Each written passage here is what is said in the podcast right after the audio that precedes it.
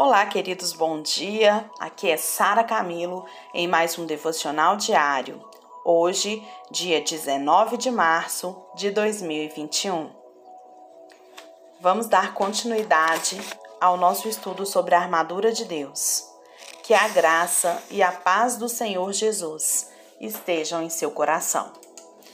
Hoje nós vamos falar sobre mais uma parte do Evangelho, da armadura que está é, calçai os pés com a preparação do Evangelho da Paz. É, o nosso versículo-chave está em 2 Coríntios 19, de 4 a 5. Porque as armas da nossa milícia não são carnais, e sim poderosas em Deus, para destruir fortalezas, anulando nós sofismas e toda altivez que se levante contra o conhecimento de Deus, e levando cativo todo o pensamento à obediência de Cristo. 2 Coríntios 19, de 4 a 5. Os soldados romanos, eles usavam uma sandália e nessa sandália tinha cravos na sola. Esses cravos serviam para lhes dar segurança e agilidade na caminhada e na corrida por, por lugares escarpados. Se nós queremos ficar firmes e de pé na luta, nós precisamos estar calçados com o Evangelho porque o Evangelho que nos dá paz com Deus e com o próximo. Nós precisamos ter os pés velozes para anunciar o Evangelho da paz aos perdidos, como diz lá em Isaías 52,7. O diabo, ele declara guerra para destruir os homens, mas nós somos embaixadores do Evangelho da paz, como está em 2 Coríntios 5, 18, 21.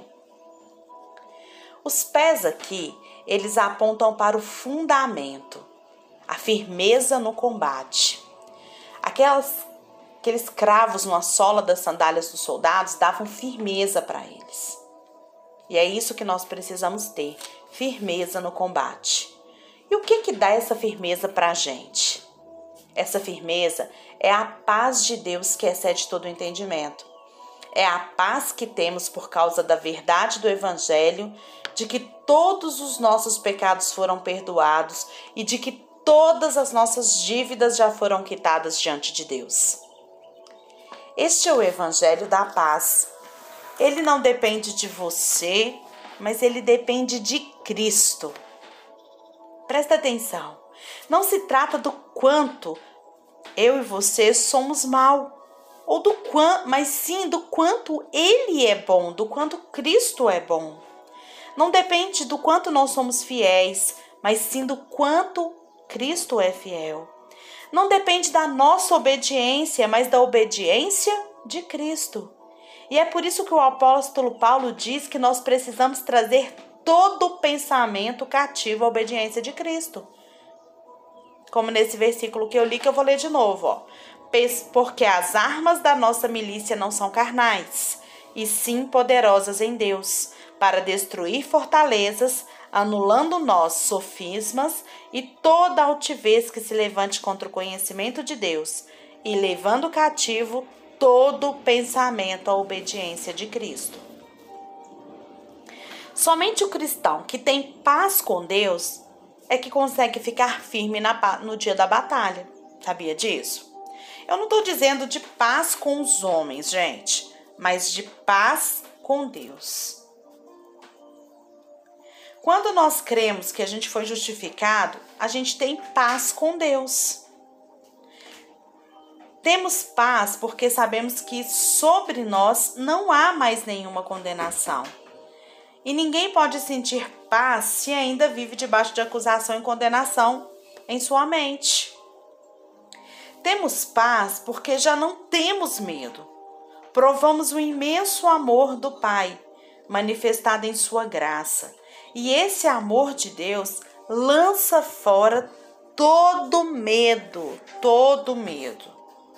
Quanto mais a gente prova da graça, mais vencemos o medo e a condenação. E assim a gente vive em paz, como está lá em Lucas 10, 19.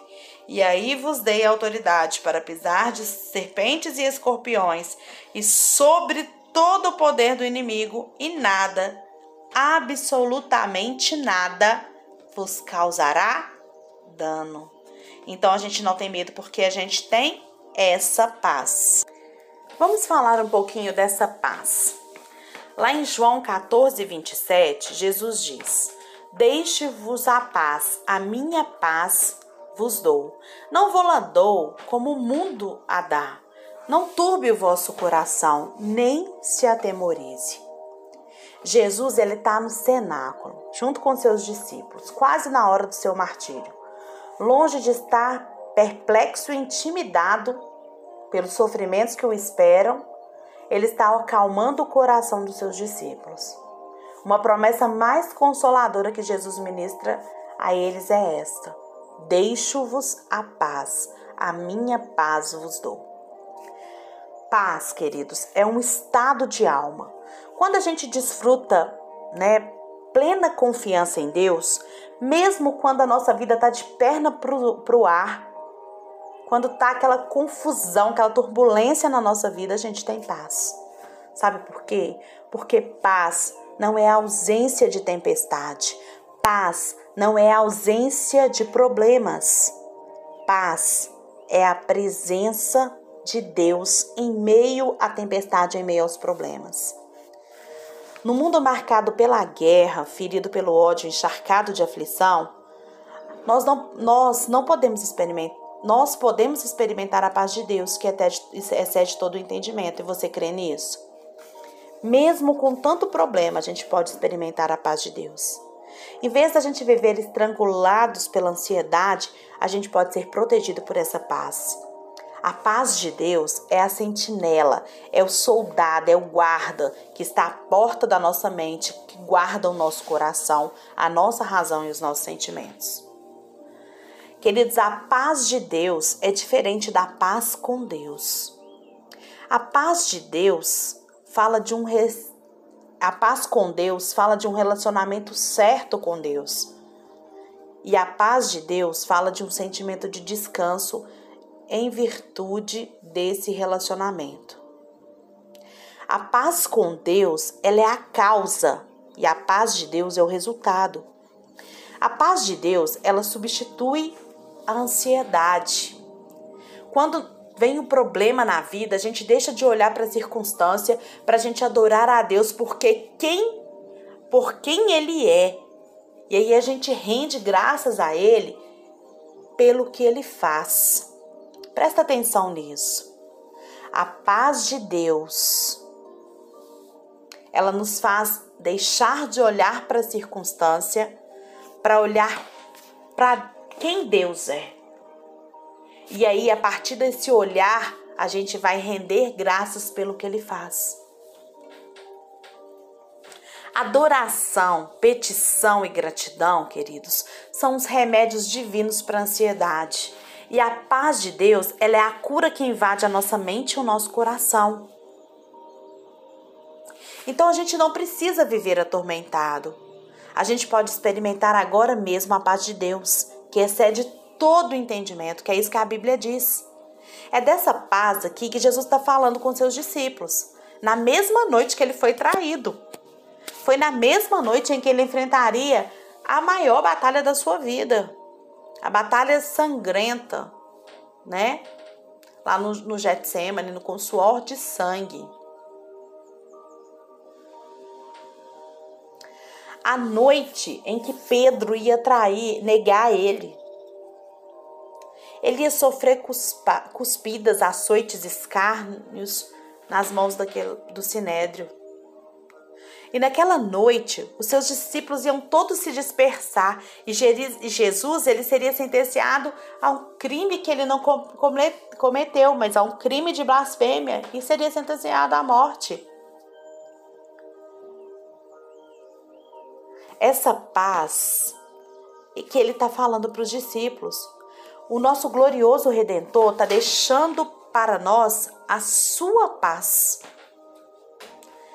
Essa paz, ela é diretamente oposta à paz que o mundo dá. A paz que o mundo oferece é uma trégua que sacrifica a verdade, esconde a justiça e muitas vezes faz uma aliança com o pecado. A paz que o mundo dá é um arremendo de paz, não é uma paz inteira. Mas a paz que Cristo dá é verdadeira e ela nos coloca com, num relacionamento certo com Deus, com o próximo e com nós mesmos. Essa paz, ela não é costurada nos bastidores da iniquidade. Gente, essa paz, ela foi selada na cruz do Calvário. É a paz que coloca os nossos pés no caminho de santidade. É a paz que nos leva a amar até mesmo os nossos inimigos.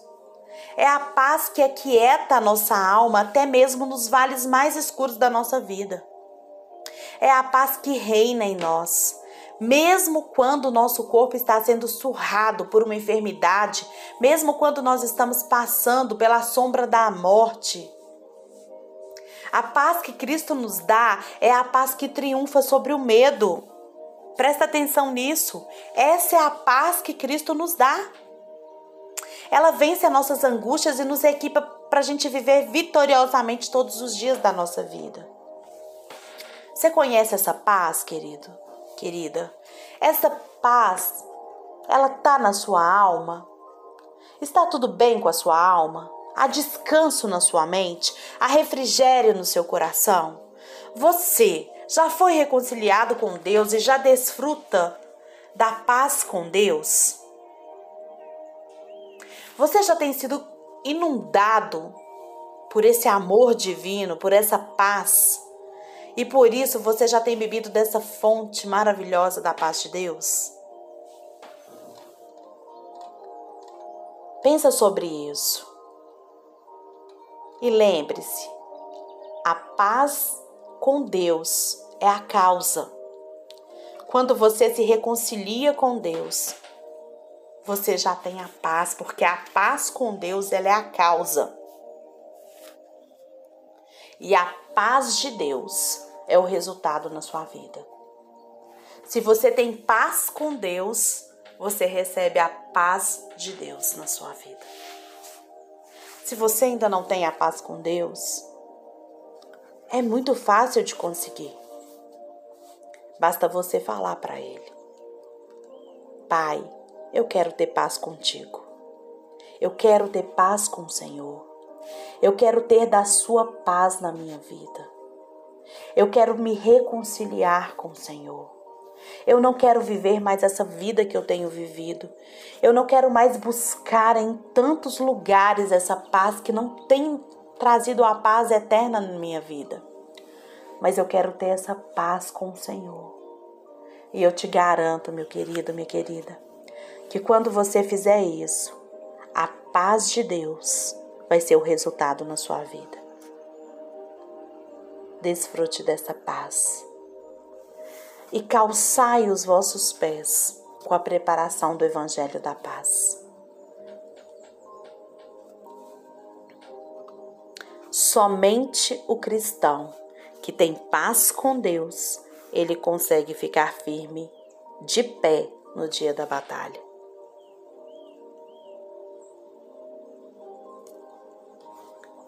Calçai os vossos pés com a preparação do Evangelho da Paz. Mais uma parte da armadura. Viva essa paz. Pregue essa paz. Leve essa paz.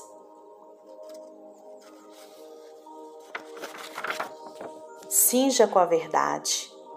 Vista-se da couraça da justiça e calce os seus pés com essa paz. Gente, é tudo consequência. Se você está com a verdade, se você tem a justiça de Cristo na sua vida, a paz com Deus, você vai calçar os seus pés e vai estar tá firme no dia da batalha. Que você receba do melhor de Deus nesse dia e que você desfrute dessa paz em toda situação que você viver. Eu te abençoo em nome de Jesus. Amém.